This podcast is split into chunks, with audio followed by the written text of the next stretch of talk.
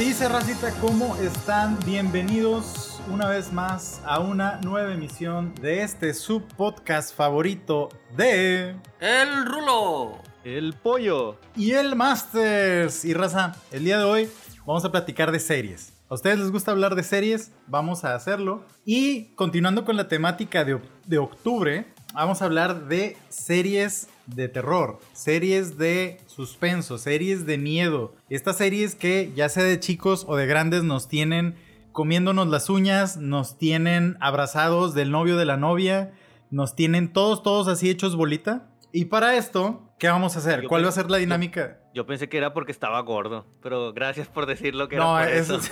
es- eso es por todas las palomitas que te atascas, compadre. Ahí no hay cómo ayudarte. Pero bueno, ¿cuál va a ser la dinámica del día de hoy? Ah, nuestro compa, acá el encargado de- del ámbito de entretenimiento, ya lo saben, eh, se tomó a la tarea de dividir las series de las que vamos a hablar en segmentos de las clásicas, las de los 90, las de los 2000 y la de las más recientes, sumado a menciones honoríficas que también vamos a tener. Entonces, Rulo, adelante, platícanos con qué series clásicas vamos a comenzar. Muchísimas gracias, Master. Sí, claro que sí. Primero vamos a platicar sobre las series clásicas. Hubo una serie que esta era de los 60s que veían nuestros papás y nuestros abuelos, que creo que es la serie que da el primer precedente de lo que viene siendo una serie de misterio o de terror o de horror, como le quieran llamar, aunque tenía algunos toques de ciencia ficción y fantasía. Esta serie se llamaba La Dimensión Desconocida y hasta tenía un jingle, exactamente, tenía un jingle muy particular. ¿Alguno de ustedes tuvo la oportunidad de ver esta serie? O sea, de verla cuando la estaban dando, no, güey, ¿verdad? Porque es de los En- 60. en- en- obviamente, obviamente en repeticiones, ¿no? Sí, yo me acuerdo de haber visto algunos capítulos, pero mm, así que te- tú me digas, ah, sí, el capítulo 23 de la temporada tal, eh, no, no me acuerdo. No, fíjate que yo recuerdo nada más que mi mamá me comentaba, me platicaba de esa serie, por tal vez alguna vez escuchó esa musiquita, ese intro muy, muy particular. Y me decía de una serie que ella llegó a ver alguna vez, este, pero más o menos me la platicaba y yo decía, pero eso da risa tal vez ahorita. Bueno, estaba hablando de yo chavo de los noventas, pero decía que en su época era un, fue un éxito esa, serie. Sí, de hecho, había. Era, era una serie antológica, es decir, cada episodio no tenía una continuidad, como muchas otras series que hay ahorita. Pero, por ejemplo, yo me acuerdo de un episodio que en algún momento llegué a ver en alguna de las repeticiones, ¿no? Que pasaban.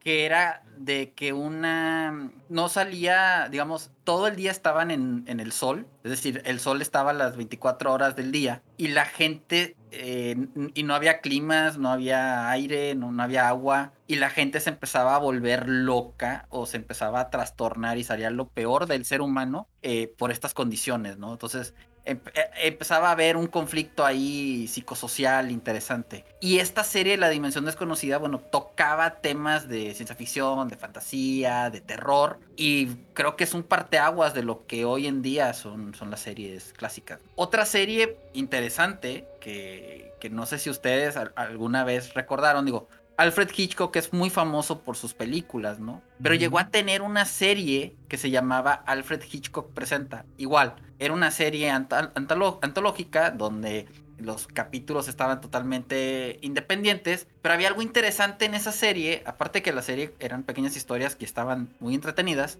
que era que Alfred Hitchcock salía al principio del capítulo, te mostraba un, no sé, un objeto y en base a ese objeto él te narraba la historia. No sé si alguna vez ustedes vieron esa, esa, esa serie. Sí, y sí- cómo- sí me suena, me- o sea, esa Ahorita que dijiste lo del que- objeto también como que me medio, Sí. medio movió algo, pero no, la verdad. Es que, es que creo ahorita también con la anterior, no, re- no sé, o sea, y tal vez los que... Esto que voy a decir, tal vez me equivoco, pero según yo creo que el canal 12, ahorita ya tiene otro número, ¿verdad? Ya con la, eh, la tele digital, pero yo estoy con que el canal 12 llegó a pasar algunas de estas series. Es que las No, sí en el local, güey. Canal Sí. 12 y Televisa Monterrey. Yo lo recuerdo de Canal 2. Al menos la de Alfred Hitchcock presenta. En aquel yo- yo entonces, en los 90. Algo recuerdo de, de que sí, como dices, de que no sé, en la mano un cristal y te hablaba acerca de que no, un cristal, ¿qué tan Sí. poderoso puede ser? Y luego ya empezaba la, la, la-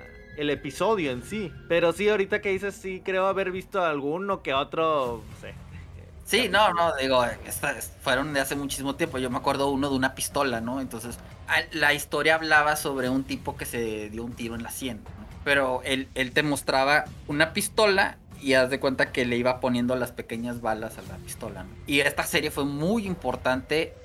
Digo, Alfred Hitchcock es el maestro del suspenso. Y bueno, el suspenso y el terror pues, siempre han estado ligados, ¿no? Esta serie fue un clásico. Hubo otra serie bastante interesante. eh, esta fue como, como en los 70s, que se llamó Galería Nocturna.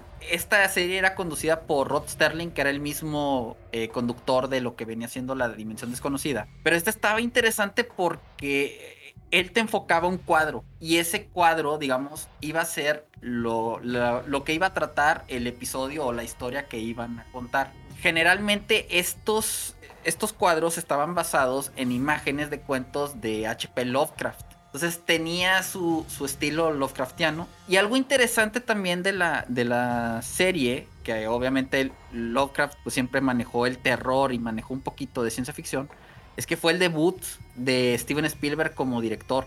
Antes de dirigir en, en Tiburón, primero dirigió algunos capítulos de Galería Nocturna y bueno, de ahí se fue haciendo nombre. ¿no? Esta, la verdad, yo nunca la vi, nunca No, vi un idea. capítulo, pero sí tengo una vaga idea de haber visto el intro al menos del cuadro. Ya no nos llegó de este lado de México. Y a finales de los 80s, 90s, esta yo estoy segurísimo que sí la recuerdan. Hubo una serie que era como medio documental, medio recreaciones, eh, donde te hablaban sobre hechos que habían acontecido, pero que estaban representados. Generalmente hablaban sobre muertes, sobre algún homicidio, algún secuestro. Y hacían como que entrevistas simulando el caso eh, real que había aparecido. No sé si esta Y descripción no se les te suene olvide un, algo un doblaje muy peculiar. incoherente. muy ¿Ya peculiar. saben de cuál sí. estoy hablando? Sí, sí, a huevo. Sí. A ver, ¿cuál? Hay misterio sin resolver, compadre.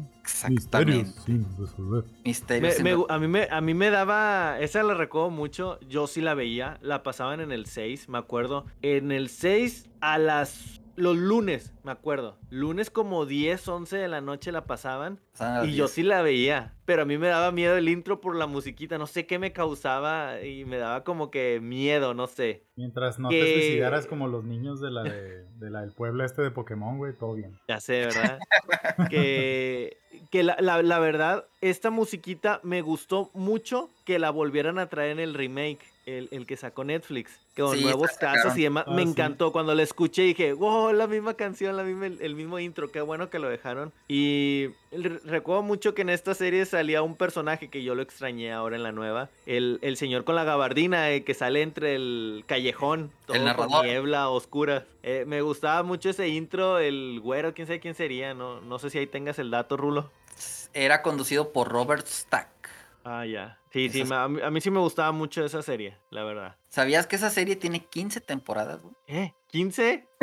Sí, porque sí, pero tiene diferentes fases, digámoslo así. Yo me acuerdo que Ajá. también una chava lo conducía en, en alguna época, este, ya más para finales de los noventas, tirándole a los 2000 ya lo conducía una chava. Pero el, el clásico era el de Robert Stack y era el que generalmente tú veías en, en Canal 5. Si mal no recuerdo, te la combinaban con otra de las series que vamos a platicar ya de los años 90, que es la de los Expedientes Secretos X. Creo que pasaban primero los Expedientes Secretos X y luego pasaban la de Misterios sin resolver. Sí, Tengo una vaga idea. Sí, Pero hablando de, los Esa barra esa de barra. programas este, paranormales. miedo, sí. sí. Y luego en los noventas, ahorita vamos a hablar de, de, de X-Files. La, la tenemos un poquito más en la, de la trama de ciencia ficción. Salí, no sé si se acuerdan ustedes de una calaverita que salía también narrando historias de terror, generalmente como en formato de cómic, que se llamaba Los Cuentos de la cripta.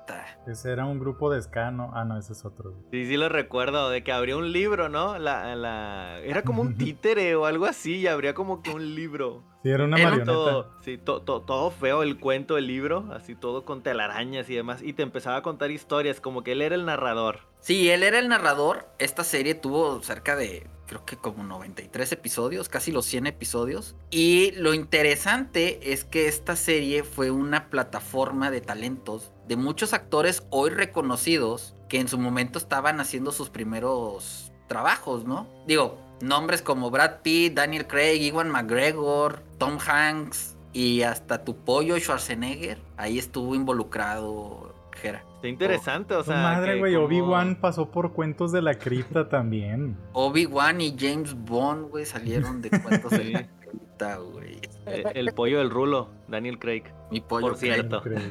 Si tu Oye, pollo está, está- está el- interesante, ¿eh? Ese dato. Muy interesante. Sí, es, es- es una serie que realmente marcó un, un parteaguas y pues que a quién no le dio miedo la calaverita de niño, ¿no? Yo me acuerdo que a mí, a mí sí me daba mi miedito la calavera. Sí, sí. Pero México también ha hecho series de terror y a lo mejor eh, es, esta sí estábamos muy niños. Pues muy todas las novelas de las seis son de terror, ¿no? Digo, de terror para los papás que tienen que aguantar a Y- sus esposas viéndoles.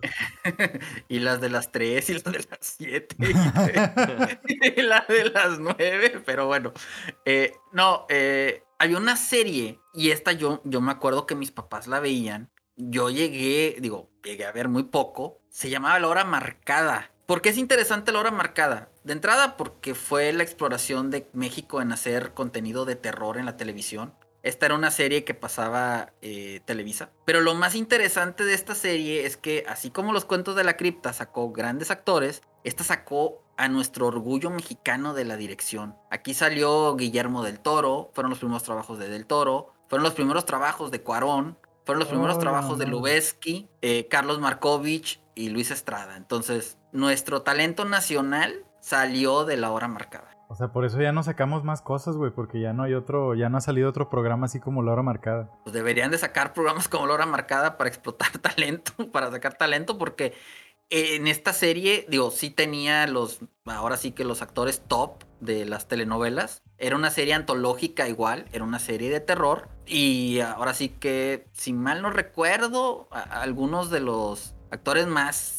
importantes de Televisa actuaban en esta, en esta serie de terror. Entonces era hecha por Televisa, así tal cual. Esta era, esta era por Televisa, era del canal de las estrellas. Esta salía como a las 10, 11 de la noche más o menos. Ah, Fíjate, no me acuerdo. O sea, tal vez sí llegué a verla, güey, pero no, no me Ha- ha- acuerdo. Haz de cuenta que pasaban el noticiero de, de Sabludovsky, güey, y luego pasaban esta serie. Ah, no, ya estaba dormido, güey.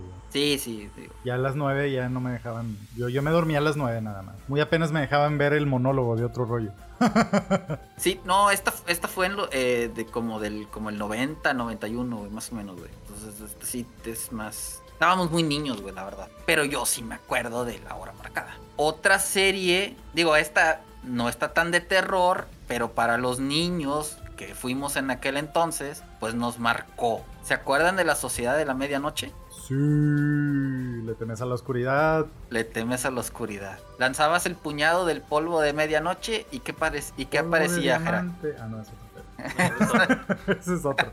Aventaban el polvillo y contaban su historia, ¿no? Y contaban su historia. ¿Recuerdan alguna historia interesante de Le temen a la oscuridad? Me acuerdo la del payaso que le quitan la nariz. Del payaso que le quitan la nariz. Yo también me iba a decir esa. ¿Tú, Había una de un doctor, pero no me acuerdo cómo se llamaba. Que, que era. Ya ves que cada. cada niño tenía su. como que sus propios personajes. Sí. sus propias historias y después iban sacando más historias de ese personaje. Había una de, de uno que era como un doctor que sacaba cerebros, no me acuerdo, pero sí, sí me acuerdo de esas. De de eso no me acuerdo tanto, pero fíjense, esta serie la, la acaban de rehacer hace poquito y tiene alrededor de como nueve temporadas, nueve, diez temporadas. Es una, es una serie que tuvo bastante éxito y tenía su contraparte. Creo que Le temes a la oscuridad era de Nickelodeon y tenía su competencia que era de Fox Kids, que se llamaba Escalofríos o Goosebumps, que estaba Ah, basada en los libros Películas, sacaron películas con Jack Black. Sacaron películas con Jack Black. Están basados en los libros de R.L. Stein. Y yo recuerdo el del muñeco, Sí. del títere. Ese no es un actor de Televisa. Ah, no, ese es Yo- ¿Cómo se llamaba? ¿Se acuerdan cómo se llamaba ese, ese, ese muñeco?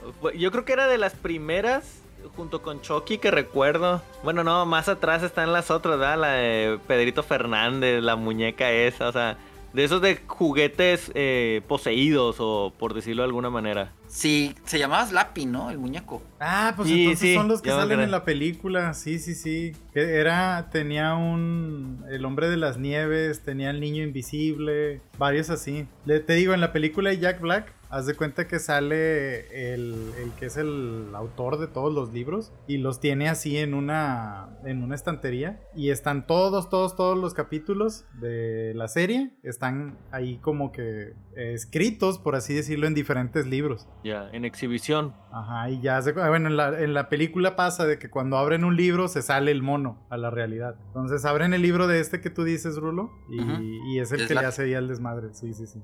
¿Cuál les gustaba más? ¿Le temes a la oscuridad o escalofríos? Mm, de mi parte Digo, creo eran, que le- eran- eran muy similares. Sí, pero de, de mi parte creo que le temes a la oscuridad, porque escalofríos creo que nosotros eh, sí lo teníamos más así como que pensado o, o marcado que daba más miedo, a pesar de que era muy similar. Entonces nosotros veíamos ahí en la casa, mis hermanos y yo, este, le temes a la oscuridad. Es que, seg- según yo, a mi criterio, creo que las pasaban en el 5 de lunes a viernes. Y era una y luego seguía la otra. Primero le temes a la oscuridad y luego escalofríos. Era un capítulo de media hora. Este. Y a mí me gustaba un. Me daba un poquito más de miedo el intro de. De escalofríos por el perro que le ponían ahí los ojos Verdes. Ahí, sí, está, estaba medio feo, ¿verdad? Pero feo porque estaba bien mal editado, bien mal hecho, ¿verdad? Pero, pero feo de niño porque también te daba como que se te hacía raro, no sé, ver un perro así. Pero me, me gustaba más la versatilidad de los de diferentes tipos de, de la de Le temes a la oscuridad. A pesar de que para mi gusto no daba tanto miedo, sentía que tenía como que más variedad de, de capítulos. De hecho, sí, tenía más variedad de capítulos, fue una serie mucho más larga también. Y creo que Escalofríos todavía estaba como un poquito más para niños, para mi gusto. Uh, viví Pero bueno. engañado toda la vida entonces. Yo también pensé que era al revés. Pa- pa- para mí, Escalofríos estaba más. Porque te hablaba de. Bueno, yo me acuerdo de una historia de un superhéroe, la del perro, o sea. Ah, la del superhéroe, sí es cierto, ya no me acordaba de esa. Entonces, era, era- esta- estaba más para niños. Creo que yo. Yo creo que el target era más. Y la de Le temes a la oscuridad, yo creo que estaba más como para de 10 a 13 años, una cosa así, cre- creo yo. Pero igual eh, es, es en gustos. A mí me entretenía más Goosebumps. Pensaba que la del de temas a la oscuridad de repente tenía uno que otro capítulo flojón. Y me hacía tenía. que estaba más. Estaba, estaba más como, como en el mismo nivel los capítulos. Excepto el Por de Slappy. El de No, el de. Slappy es el mejor, güey. Bueno, para mí. Pero bueno. Otra serie que a mí en lo particular, esta sí, no la vi con, o sea, no vi las siete temporadas, porque fue una serie de siete temporadas, pero a mí me gustaba muchísimo verla. Y aquí creo que esta la ¿La pasaba. chava, a la chava, a la protagonista o la serie, Rulo? ¿Quién Ah. no la vio, güey? ¿Quién no sabe quién es esta personaje? La, la, la protagonista guapísima, Sara Michelle Gellar. A mí, bueno, a mí siempre se me hizo muy guapa. Buffy, señores, hablamos de Buffy. Pero sí sabían que hay una película de Buffy, A huevo. Sí. pero con diferente actriz. Sí, Sí. lamentablemente. Sí, sí, no, todos nos hubiéramos dado cuenta de eso. Hubiera sido más revuelo en el cine. Y sí saben quién es el creador de Buffy, la Cazavampiros. Nel perro. es Josh Whedon, el creador de Avengers. Bueno, Oh. de, de Avengers, las primeras dos Ah, ya. de- del- del universo cinematográfico de Marvel. Entonces, de la mente de Josh, de Josh Whedon sale esta serie de Buffy la Casa Vampiros. Y la verdad es que era una serie divertidísima. A mí me gustaba muchísimo. Creo que esa serie, si mal no recuerdo, la pasaba TV Azteca. Pero no estoy tan, tan Sí, seguro. era de tema Azteca. En el Era- 7. pero no me acuerdo qué días. Era, era, era como que la competencia para el escalofríos y el temas de la oscuridad del otro canal. Eh, Pero, pero la de Buffy era ya más para adolescentes, ¿no? Esa. Buffy No. era más para adolescentes, pero sí te la pasaban a las 4 ¿No la pasaban en Fox? Sí, eh, te- te- la pasaban en Fox, pero acá en, en tele abierta. Eh, sí, acá Ah, en perdón. México también. A menos de que tuvieras ahí, fueras poderoso y tuvieras antena parabólica o. No, pero en el cable la pasaban. Bueno, yo me acuerdo haberla visto en Fox, porque me acuerdo de Sí. los comerciales de solo por Fox. Sí, y creo que de hecho esta serie la puedes encontrar en Amazon Prime y creo que en Star también está. O al final de cuentas es de Fox. Y salió un spin-off de esa serie, del novio de Buffy. Que esta Sí. serie era, era más como. Era un detective, ¿no? El, el, el, el novio de Buffy. Fungía más como, como policía. O sea, seguía Como siendo el, el vampiro, pero era, era policía. Esta serie se llamó Ángel. Buffy tuvo siete temporadas y Ángel tuvo cinco temporadas. Prácticamente eh, las hicieron no simultáneas porque una empezó en el 97, pero dos años después ya salió la de Ángel. Pero fue porque el personaje como que sí le agradó a la gente, ¿no? sí, el, per- el personaje sí gustó. Es que de repente, de repente hacían crossover también, güey. Se aparecía en Buffy y Eh, así al revés. Eran los primeros, ¿verdad? Eran las, los inicios de los crossovers. Eh, Nadie supera el de Hércules y China, ¿verdad? Pero Oh, no mames. Bueno, después hablaremos de series medievales y de acción. ya a lo Medievales, mejor cierto. Ahí, ahí meteríamos eso, esas de Hércules y de, y de China, ¿no? Que quién, quién no las vio, ¿no? Otra serie que también ya habíamos platicado un poquito de ella, eh, yo creo que Los Expedientes Secretos X, digo, tuvo nueve temporadas, después hicieron un reboot allá para, ¿qué año sería? Como 2016, 2015 más o menos. 2000. Hicieron Sí. un, o hicieron, o, bueno, sacaron más temporadas porque esta serie fue un trancazo. Yo voy a ser bien honesto, no me gustaba tanto. A mí no me gustaba tanto. Se me hacía aburrida. Pero era un niño. Vi las, vi dos películas, creo que sacaron, o una película. Y también se me hizo aburrida, pero era porque no era mi target. Habrá gente que me dirá, no, Raúl, pero es que la serie es buenísima. Puede ser que sí. A lo mejor la serie era muy buena, pero Puede ser que sí, a pero la me edad- vale madre.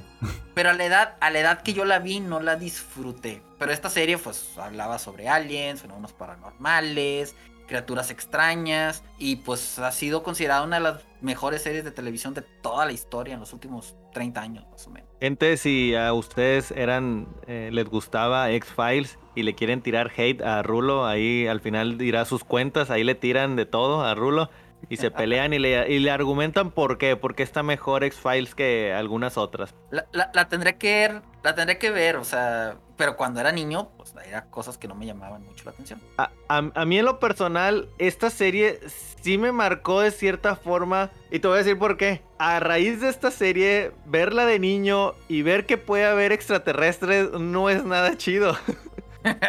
Sobre todo si visitas pueblos cuando estás niño y que allá no hay luz, no hay tanta luz, allá se empieza a oscurecer todo y no ves la casa del de al lado porque está todo oscuro.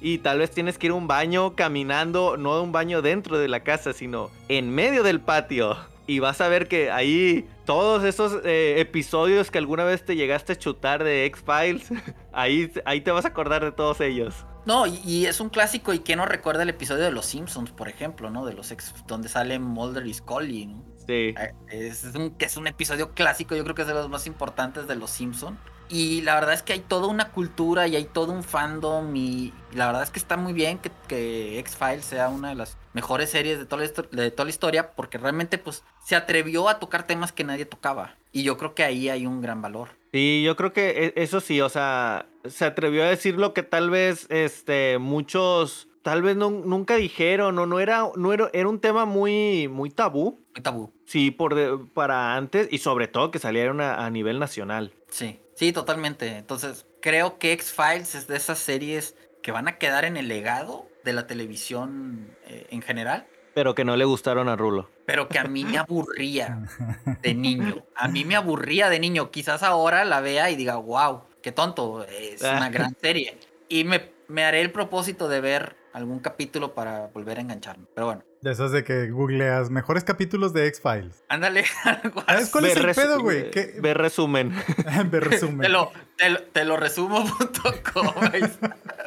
No, el pedo de, de cuando vemos series del de, del pasado ahorita es que ya no las di- disfrutamos igual por lo mismo de que los efectos están muy, muy viejitos ya. Entonces, o sea, lo platicábamos incluso... Ay, güey, no me acuerdo con qué película, güey. Con Bond, con Bond, con Bond. Con. Con, Bo- con Bond. Este, el hecho de que, ah, sí, güey, vuelves a ver las películas de antes y, ah, no mames, ¿a poco me emocionaba con eso? O películas, por, por ejemplo, la vez pasada le enseñaba yo a mis hijos la de la serie de Guerra de Bestias de Transformers. Obviamente nosotros la veíamos y de que, ay, güey, es que son en tercera dimensión y los dinosaurios y los Transformers. Pero la ves ahorita y yo así de que, no mames, ¿a poco me gustaba eso? O sea, obviamente la serie me gusta, pero sí es como que, güey, no están chidos los efectos y pues eso es la bronca si ahorita a lo mejor te pones a ver X-Files conociéndote, Rulo, lo primero que le vas a criticar es que, ah, no mames, está bien mal editada. Ah, no mames, pinche efecto feo.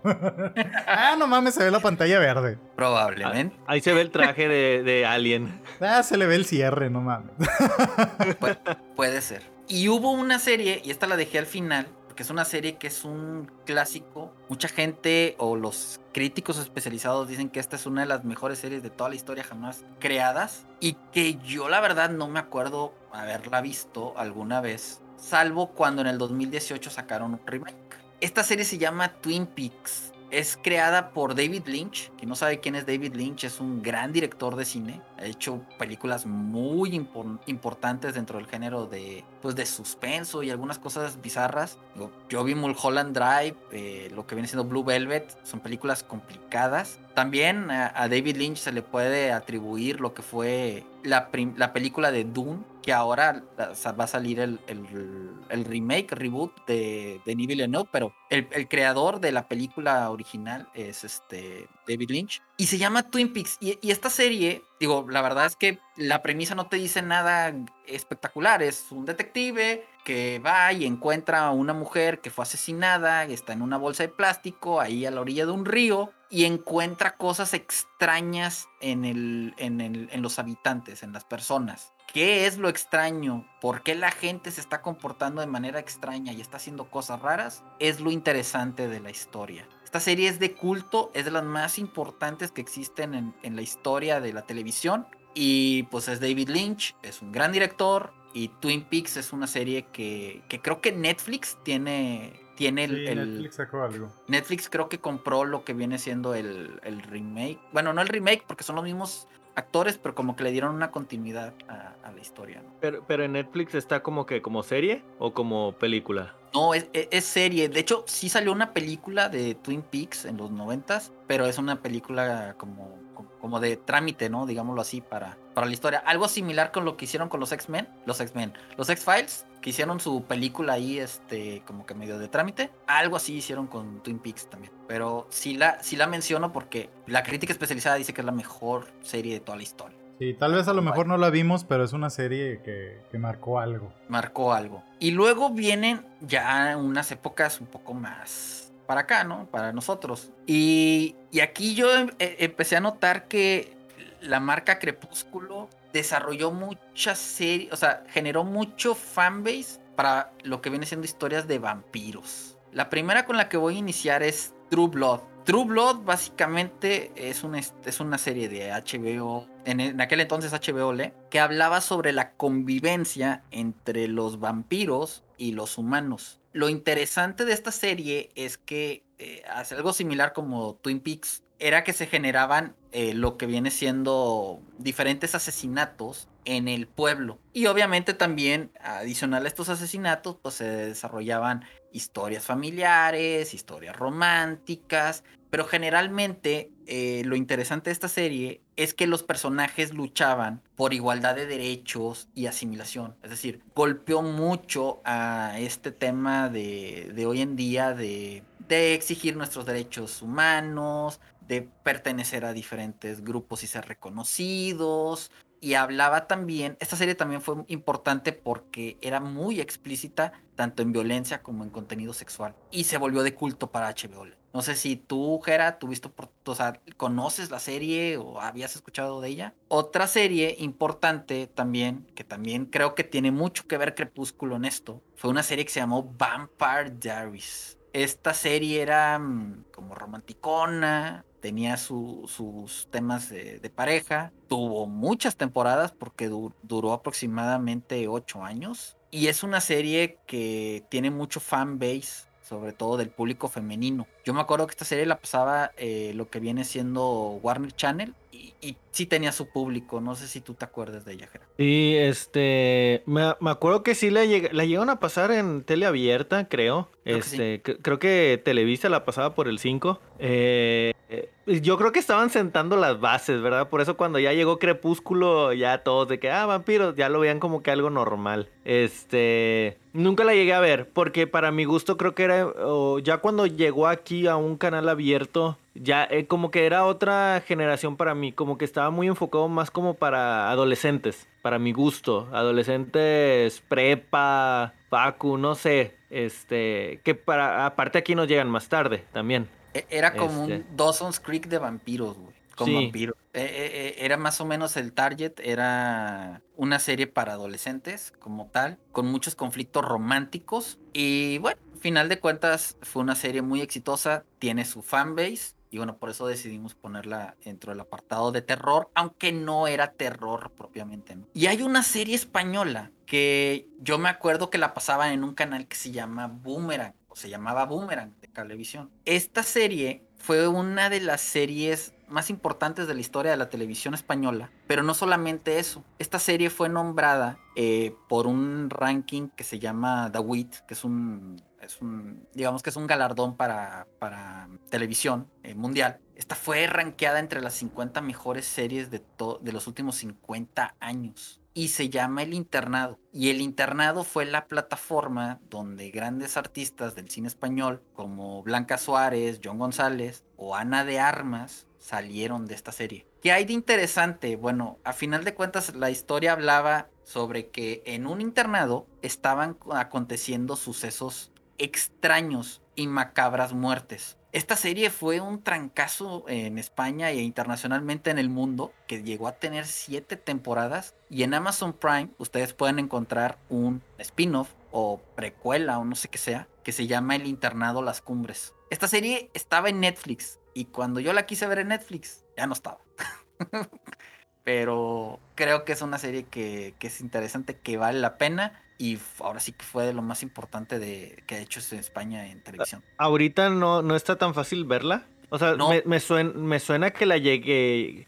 O sea, el, la, la base está bien. O sea, creo que la historia suena interesante. Aparte que es algo que yo creo que muchos que hacen exploración urbana sí se han topado que de repente en ciertos lugares así como, como lo que es un internado de repente aparecen cada cosa, ¿verdad? Este, pero me suena como una buena base, o sea, y, y con los actores que, que comentas, eh, estaría bien como que buscarla como para ver qué tal, sobre todo por la historia que mencionas. Yo la busqué, te digo, en Netflix no la encontré, no la encontré en Amazon Prime, antes estaba en Claro Video, ya no está en Claro Video y a mí sí me gustaría que la regresaran porque esta, esta sí le traigo muchas ganas, pero pero bueno, a lo mejor gente que ha escuchado, que está escuchando el podcast ya la vio y a lo mejor nos puede emitir sus comentarios en las redes sociales. Pero esta, como, en qué, en, como en qué época fue, Rulo, algunos años aprox. Esta fue del 2007 más o menos al 2013, más o menos. Ya, ok.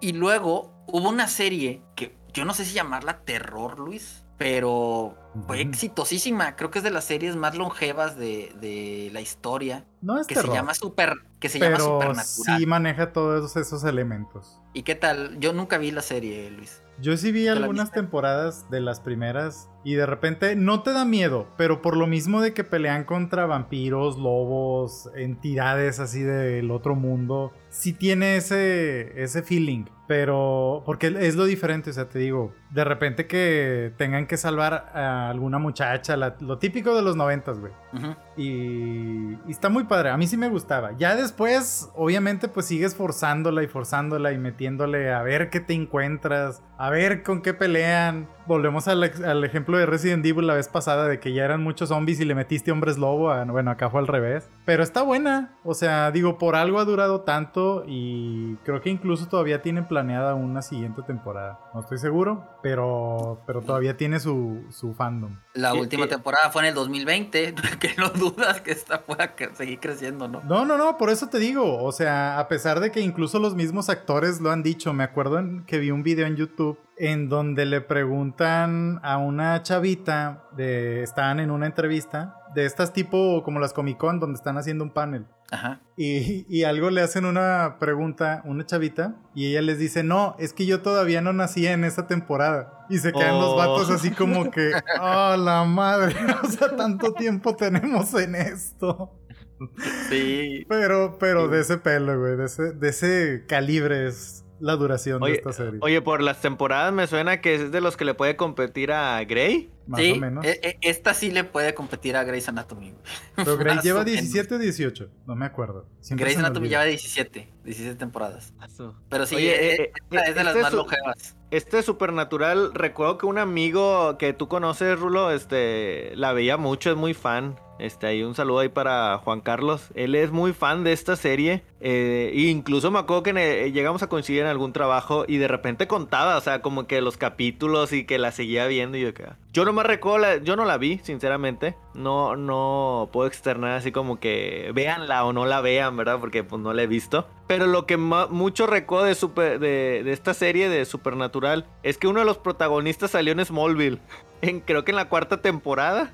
Y lo recuerdo muy bien por eso, nada más, porque fue novio de Lana Lang. Lana Lang- de Lana Lang y era, era jugador de americano, ¿no? Sí, era como un maestro y enseñaba, daba clases ahí de... eh, de era, traía el equipo, era el coach. Sí. De ahí de, la- de los cuervos de Smallville. Pero solamente por eso la recuerdo. Pero sí hay un cierto grupo de fandom que, que sí siguen esta serie, que sí les ha gustado mucho. Y creo también que el papá de, de, de los chavos de Supernatural, y a lo mejor aquí estoy mal, pero creo que es el que sale en Walking Dead, ¿no? Que es Jeffrey Dean Morgan. Sí, No Jeffrey Dean Morgan sí. es el papá de Batman, de Batfleck. También es el papá de Batfleck, pero sí, sí, es el papá, ¿no? De los chavos de Supernatural, ¿no? Tiene algún papel, según yo, quién sabe. Y hay otra serie que creo que también tiene su fanbase bien arraigado y si mal no recuerdo, están ahorita haciendo más temporadas. Aunque la habían terminado en el 2013, la están regresando. Que es Dexter. Esta estaba bien interesante porque era un, era un tipo que era un forense. Y que en la mañana era forense. Y, ahora sí que abría cuerpos. Y,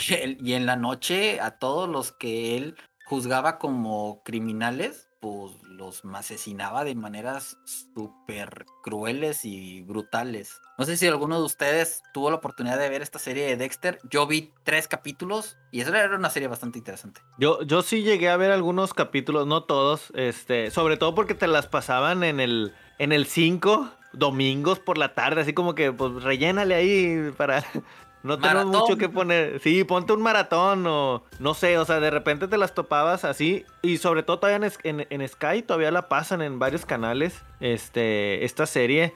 Sí me, sí me gustó. eh, ahorita, la verdad, ya, ya, de, de- ya no la, la he seguido mucho. Pero de repente, si te topabas uno que otro capítulo, sí era como que para sentarte y ponerte a verla, si no tenías mucho que hacer, sí te entretenía. Cumplía, Sí. para mi gusto, cumplía mucho el objetivo de, de- de una serie que es entretenerte, que te la pases bien. Sí, estoy de acuerdo. Y, y- y tenía su toque gore. O sea, para los que les gusta el gore, esta serie sí cumplía con, con creces.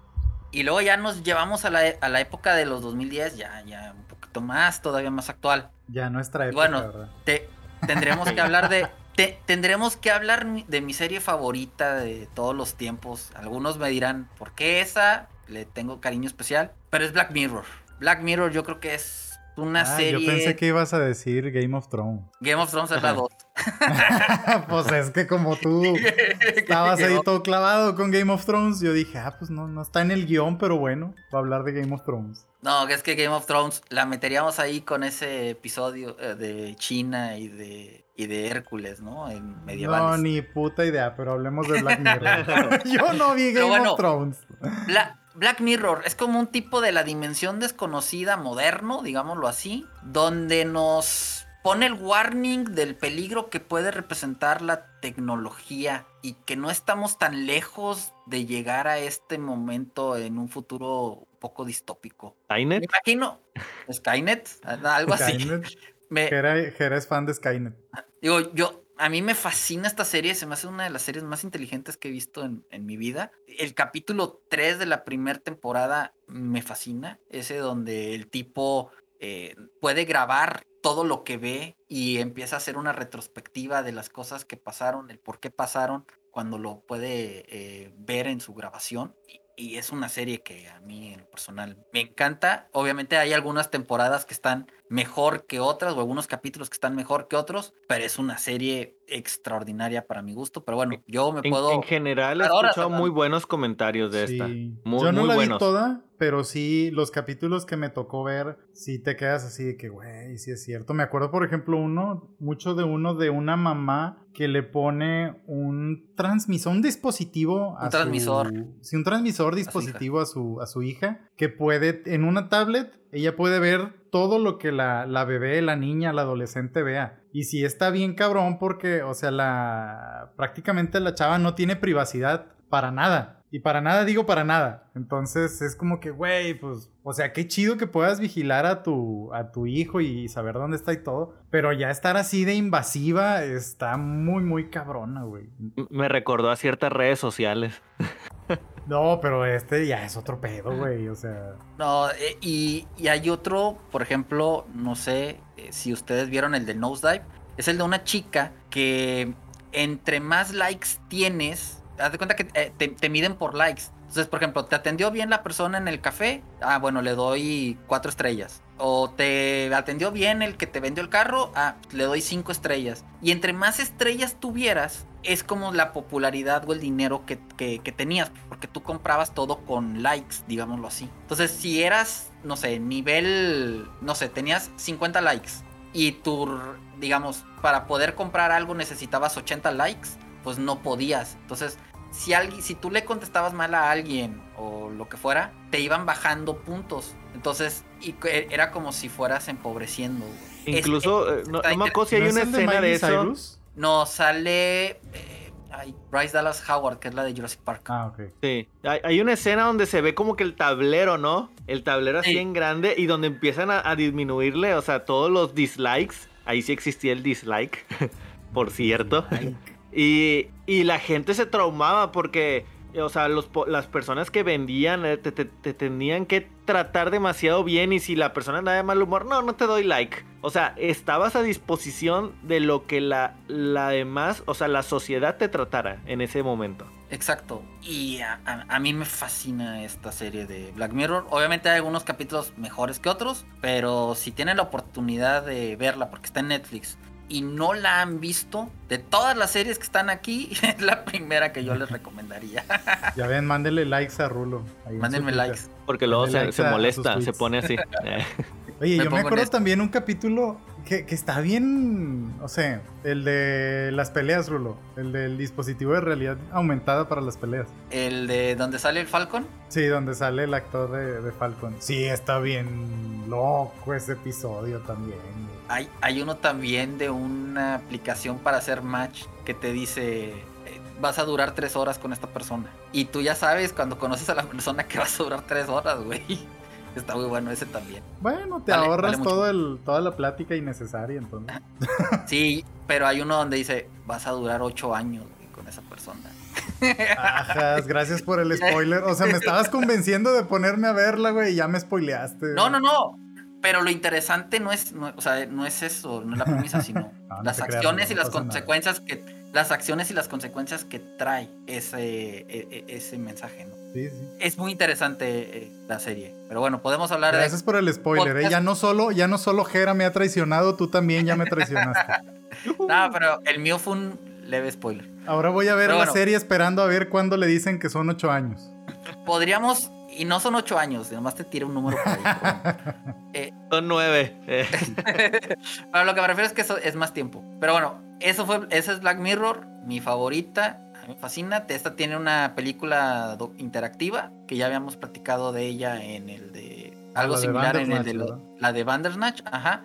Y tiene una película, digamos, medio documental eh, con Samuel L. Jackson, Hugh Jackman, Hugh Jackman, Hugh Grant y no me acuerdo quién más, eh, eh, que es como lo que ha sido el año 2020, que es similar a Black Mirror. Toda esa pesadilla que hemos estado viviendo con el tema de la pandemia. El creador de Black Mirror dijo, ¿por qué haría una nueva temporada de Black Mirror? Pues si ya estamos viviendo. Estábamos viviendo en Black Mirror, de hecho. estamos viviendo en Black Mirror, entonces sacaron como una película medio documental, medio de comedia, este, interesante, vale la pena ahí que la exploren, está en Netflix también. Y hablaremos de algunas series que son prácticamente basadas de películas. Las mencionaremos rápido. Una es Bates Motel, es una precuela básicamente de lo que viene siendo Psicosis. Es, son los años de juventud de Norman Bates y su mamá y el cómo Norman Bates se vuelve un personaje tan psicótico, digámoslo así. Una serie, yo tuve oportunidad de ver eh, una temporada y media más o menos. Está muy bien hecha, es una buena serie y te mantiene en suspenso, está, está, está interesante. Otra serie también, pues es la de Hannibal, con nuestro amigo Matt Mikkelsen como Hannibal Lecter. Igual también, esta habla sobre lo que viene siendo los años previos del doctor Hannibal Lecter y cómo va estableciendo un vínculo con su psicólogo, creo que era, donde lo, se empiezan a estudiar el uno al otro, ¿no? Y obviamente son los inicios de Hannibal, cómo secuestraba gente para luego comerse sus cerebros y todo ese tipo de cuestiones. Después salió una serie y esta está en Netflix y yo ya vi varios vi. capítulos. yo ya vi varios capítulos y te he de decir que, que, me, que me gusta. La, la, la, la, empecé a ver un poquito antes de, de, hace dos semanas y la verdad me está gustando. Scream. Está buena. Sí. Me, me hypeó ver otra vez a Scream en cine, en la, próxima, la película que va a salir el próximo año. Y dije, le voy a dar oportunidad a la serie. Y sí está interesante el, la, la, serie. Está divertida. Es, es, es lo, lo, mismo prácticamente de la película, de las películas anteriores, pero con el giro este, incluso el mismo, un, ahí lo mencionan, o sea, el hecho de, de, pasar de una película a una serie, el cómo tienes que extenderla toda, porque pues en una película... Ya sabemos, el slasher, eh, en este caso, pues el, el, Scream, de la máscara blanca, acá de la cara estirada, pues te mataba a todos los personajes de un jalón. Acá tienen que adaptarla a la manera en la que te dure toda una temporada, que son creo que 10. Son dos capítulos. temporadas, ¿no? Sí, bueno, ahorita son, son dos, pero son creo que 10 son y 13. 10 y 13, ¿verdad? Sí. 10 y 13, este, sí. De la primera temporada. Y está padre. O sea, yo sí dije de que, ah, qué hueva, pues es el. O sea, voy a estar viendo la película, pero más larga. Pero, o sea, es como que. Yo dije, es que tengo que ver qué sigue. Y tengo que ver qué sigue. Y, y así me la acabé, güey. O sea, porque dije, no me voy a quedar a la mitad, quiero saber qué sigue y en qué termina. Y es que no es una historia pre propiamente como la, como la película, pero sí tiene los mismos clichés, digamos, de la película, ¿no? La, el, el opening pues, sí se parece al de Drew Barrymore. Es igual, pero se parece. Lo que sí no me terminó por, por fascinar fue la máscara. Es que sí, muy cambiaron fea. la máscara y, y no se me hace muy fea la máscara. Pero está entretenida, está divertida y si esta palomera, si les gusta la serie de Scream, la, la, película de Scream, yo creo que la serie les va a gustar. Y luego también Amazon tiene la de La Purga, esa no la he visto, la de La Noche de la Expiación. Digo, a final de cuentas, pues es una serie basada en lo que fueron las películas de La Purga, que son estas de... Es que no le llaman La Purga, ¿cómo, cómo le llaman aquí en estas películas? Mm, le, ¿Cómo le ponen la...? Es que es la noche de la expiación en, en sí. la primera, pero ya después creo que sí les llaman la purga. No sé, pero bueno, hay una serie basada en, en eso. Ah, la dos le pusieron otro nombre, sí es cierto, güey. Días para sobrevivir, 12 horas para sobrevivir. Algo así sí, le pusieron. Algo así. Eso. Algo, algo así le pusieron, güey. Que, que, güey. Por eso ya no sé si le llaman la purga o no le llaman la purga. Le cambian el nombre. Sí, pero bueno. 12 horas para sobrevivir. Hay una serie ahí en Amazon. Eh, por si la quieren echar vistazo, ahí está. Hay otra también de Ash contra Evil Dead. ¿Quién no vio la película de Evil Dead de Sam Raimi? Bueno, pues esa película tiene tanto fanbase que alguien dijo, va, pues hagámosle una, una serie al protagonista y hagamos cosas locas igual que la película y salió una serie. Yo vi un capítulo, dos capítulos, divertida, entretenida y ya. Pues es como Evil Dead, ¿no? O sea, ¿Es Evil que, Dead? Es, sí. que es terror, un, por, por, decirlo así, pero también tiene como que sus incoherencias que te da un poco de risa, no sé, tiene esa, terror esa cómico, mixtura rara. decirle así, ¿no? Te terror cómico bizarresco, ¿no? Digamos. Sí. Porque sí está medio bizarra. Es una película, la película es una joya. La serie está divertida. Y quien gusta explorar este universo de Evil Dead. Es más o menos, no sé si se acuerdan ustedes de las de Shaun of the Dead, que también sí. era una de sí. tipo zombies, pero era más cómica que de, que de miedo, más cómica que, que de horror. Que sacaban el bat, ¿no? Ajá, sí, sí, sí. zombies. Es muy buena película. Y luego hay otra, puse esta, esta serie porque esta serie fue de las primeritas que sacó Netflix de terror. es con nuestro eh, amigo payasito Eso y tu amiga Xenia Omnatulo. ¿Cómo? Omnatulo. Xenia, Onato. Onato. De GoldenEye. Es, es, es con Bill Skarsgård y con Fame Jensen. Y se llama Hemlock Grove. Esta serie es dirigida por uno de los tipos, yo creo que más eh, locos que hay de, en la dirección de cine, que es Eli Roth. Eli Roth es el que hizo Stal, nomás para que se puedan dar una idea de, del tipo de cine que le gusta hacer a, a, a Eli Roth. Y esta serie habla sobre hombres lobo, vampiros, monstruos y experimentos locos que hacen ahí en una organización. Y esta fue una de las series más eh, representativas de Netflix cuando Netflix apenas empezaba, ¿no? Esta fue como la primera serie de terror que sacaron. Y es una serie que tiene tres temporadas, que tiene su fanbase y que bueno, la, la, puse en el listado por si la gente quiere echarle un ojo, ¿no? Otra serie importante es la que hizo Guillermo del Toro. Ya ven que a Guillermo del Toro no le gustan los vampiros. Hizo una serie que se llama The Strain. Esta serie yo me acuerdo que la pasaba FX, es de Fox. Y esta serie era muy sangrienta para los que les gusta el gore. Y bueno, pues a final de cuentas estaba hecha por Guillermo del Toro. Tenía toda la mano y tenía toda la manufactura de, de, Del Toro. Y luego viene una serie que a mí me encantó, aunque solamente vi una temporada. La he buscado y ya la quitó Netflix. La había puesto HBO Max y la quitó HBO Max. La tenía Amazon y la quitó Amazon. Se fue de paseo. La, y, y, ahora la tiene Stars. Star Plus. No, Stars. La, la, de la Z. No Star Plus, sino la de la Z. Es Penny Dreadful. Penny Dreadful era una locura de serie. Salía Eva Green y Timothy Dalton, nuestro James Bond. Y esta serie era tipo Van Helsing, güey. Haz de cuenta que salía. Eh, eh, eh, esta. La, el personaje principal era como una medium o una. Este, una mujer que hablaba con espíritus, ¿no? Ajá. Y esta serie combinaba todo lo que venía siendo el mundo fantástico de, de, criaturas y lo que venía siendo posesiones, demonios y todo ese tipo de cuestiones. Entonces lo, lo juntabas todo y te salía esta serie de, de Penny Dreadful. Se ve interesante por lo que es, dices. Es, es, una serie muy, muy, muy, muy buena. Yo se la recomiendo muchísimo. El problema va a ser encontrarla, ¿no? Yo creo que, o sea, encontrarla ya está tan, bien tan rolada, siquiera... pobrecita.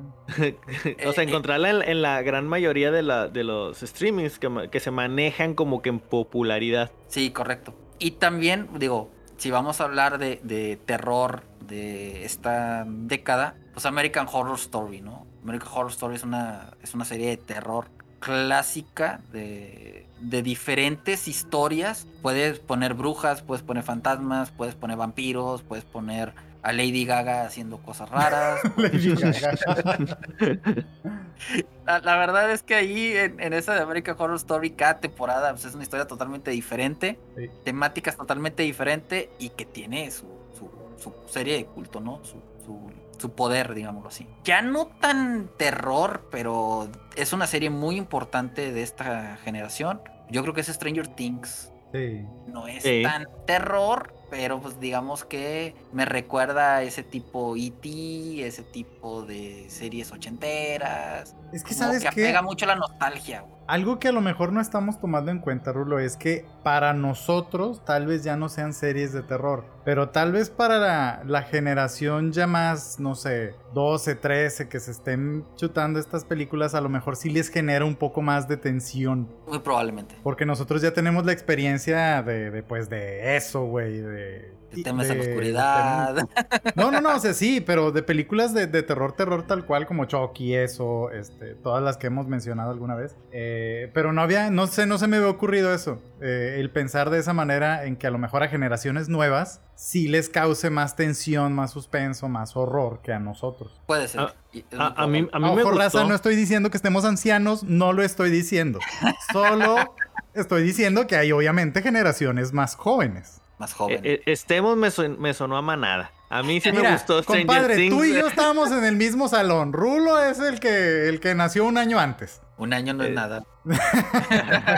y con la pandemia se borra, güey. Esa de Stranger Things yo me la chuté porque había visto mucha publicidad y la empecé a ver. A mí sí me gustó. Sinceramente, está, interesante. Me, obviamente, pues tiene mejores efectos y demás. Y que te chutes a varios morritos que ves en las de eso, como que dices, ah, vamos a verlas. Si te gustaron las nuevas de eso y ver esos chavos, a mí me gustó muchísimo, por ejemplo, más la, la primera de eso, la, la que salió en el 2017, creo. La, miniserie. Eh, no, no, la película, la película. Es que, ¿cuál? ¿La de los 90?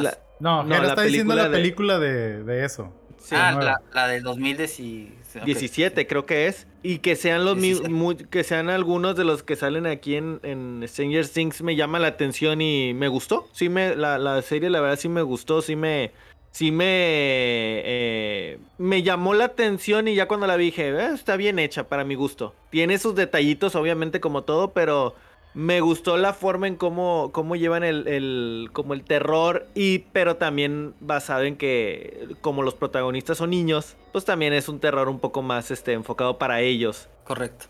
Y, que también tiene ciencia ficción, no, no es tanto todo terror, tiene cosas. y a lo mejor cabe recalcar que creo que uno de los actores si no es que el niño este, el, de los chinos, el principal, es el que va a salir en una nueva película de los cazafantasmas, ¿no? Correcto. Sí. y es el, de eso. El vato sigue ligado ahí a todo lo que es este género de películas. Medio ochentescas. Medio ochentescas, sí, de hecho. Sí, total. Y bueno, no podríamos hablar de terror sin Walking Dead y sus eh, hermanastros, hermanitos. Hablemos de The Walking Dead, de la principal. Fear the Walking Dead y The Walking Dead. Este, el Beyond. El Beyond y de, no sé cuántos hay. Centrémonos en la principal mejor. O sea, me imagino que pones a The Walking Dead porque habla de zombies, porque de terror. a final de cuentas, los, los zombies siempre han sido un personaje dentro de la mitología del terror. Eso, es, eh, o sea, una realidad. Digo, es que es más drama, es más drama esta serie. Simplemente que la ponemos aquí, raza, porque pues hablamos de zombies, sinceramente. Sí, porque tiene, en eso sí tiene razón, Jera. O sea, meramente de, terror, no. Sí tienes de repente ahí tus jumpscares y todo, pero no es como que todo te la pases tensionado o en suspenso. O sea, es más de eh, desarrollar historia, pláticas y todo esto. Sí, de acuerdo. Y de hecho, Aparte eh, está basada en un cómic, entonces pues tiene un chingo de historia. Y, también tiene como que está equilibrada con algo de acción, final de cuentas. Sí, sí. pregunta, no, no, nomás díganme la respuesta sí o no para saber. Yo la dejé esta en la, en la temporada, la original. No, no voy a agarrar los spin-off, no, no, son muchos, no, no acabo. La original, tan siquiera ya se sabe por qué salió, de dónde salió la, la enfermedad. Díganme si o no, nada más. Yo me quedé creo que en la temporada 9 y ya estoy viendo que están anunciando la temporada nueva. ¿Y todavía no se sabe? ¿En la 9 que llegaste todavía no se sabe? No, no, no. No, en la 9 ahí peleaban contra este, el Jeffrey Dean Morgan precisamente. El Negan, ¿o cómo se llama? Negan se llamaba así. Negan, sí. Bueno, no sé si era la 9 o la 8, ya no me acuerdo, güey. Pero, pero sí, era contra Negan y ahí todavía no sabían. Y te digo, ahora, de hecho, eh, cada que te pasas ahorita en Twitch, la están anunciando antes de que entras a un stream. Te ponen el. Si no estás suscrito, te ponen el anuncio de, de, Star, el Star Plus, que ahí va a salir la nueva temporada. Y la anuncian como el principio del fin, entonces supongo que esta ya es la última. Pero para eso está Fear the Walking Dead y la de Beyond y Pero no existen para ahorita, güey. El podcast no existen esos, ya, ya, porque. Pinche Walking Dead tiene para todos lados, güey. Sacó juegos que no servían para nada y. No, no, no. Si, si, te gustaron el, personaje que salió en alguna temporada, el que nomás salió dos, tres capítulos, no te preocupes, amigo. Te lo vas a topar en uno de los spin-off. Siempre hay capítulos que, que agregar ahí. para otro lado, Fíjate, que hablando así de, este tipo de, series que tienen como que sus derivados, no propiamente son los son, son derivados, pero una serie que causó mucho revuelo cuando salió a Netflix en el 2019 fue La Maldición de Hill House. Y de, de este director salieron otras dos, una que se llama Misa de Medianoche, que se, acaba de estrenar hace poquito, y lo que venía siendo La Maldición de Blind Manor. Son series muy ¿eh? similares. ¿Tú, ¿Tuviste Misa de Medianoche? No, todavía no, pero la de Blind Manor y la de Hill House, esas sí las vi. Y sí están de repente... A, mí se me hizo algo bien interesante de la de la maldición de Hill House y también lo tiene la de Blind Manor. No sé si lo tenga en Misa de Medianoche, pero no sé si te acuerdas que en la de la maldición de Hill House hay un capítulo, no sé si es el 6 o el 7, que los primeros 30 minutos es un solo plano secuencia. No me Haz de cuenta que toda la, toda la escena de esos 30 minutos, 40 minutos que dura, bueno, como 30. Eh, están como, si mal no recuerdo, está toda la familia, están, en, están encerrados en una habitación, todos, y están platicando como tal, y la escena no tiene cortes, güey. O si tiene cortes son, son trucos, güey. Ah, cuando están en. en el. la- en el. Ay, ¿cómo se llama? En el Están en velorio. un velorio. Sí, Están en ah, un ya, ya velorio. me acordé cuál. Pero no tiene cortes, güey. Sí, sí, y me eso se, acordé. me hizo, eso, eso se me hizo interesantísimo. Y otra cosa también importante de esta de la maldición de Hill House es que si pones mucha atención, vas a encontrarte, vas a encontrarte que aparecen fantasmas diferentes en cualquier lado. Sí, güey, cada capítulo tiene uno. Ajá. Entonces, esa serie yo creo que sí es este es importante. Si la gente la quiere ver, vale bastante la pena. La de Blind Manor no me gustó tanto, pero ahí, ahí- ahí la dejo. Es, es- son series interesantes. Y bueno, algunas recomendaciones muy rápidas. Kingdom, una serie creo que es coreana o japonesa. También Muy es de buena, zombies. raza, eh, muy buena. Es, es muy buena serie. Eh, Marianne es una serie francesa que yo no la he visto, pero vi el tráiler y sí, da muchísimo Está miedo. bien creepy, güey. O sea, no es miedo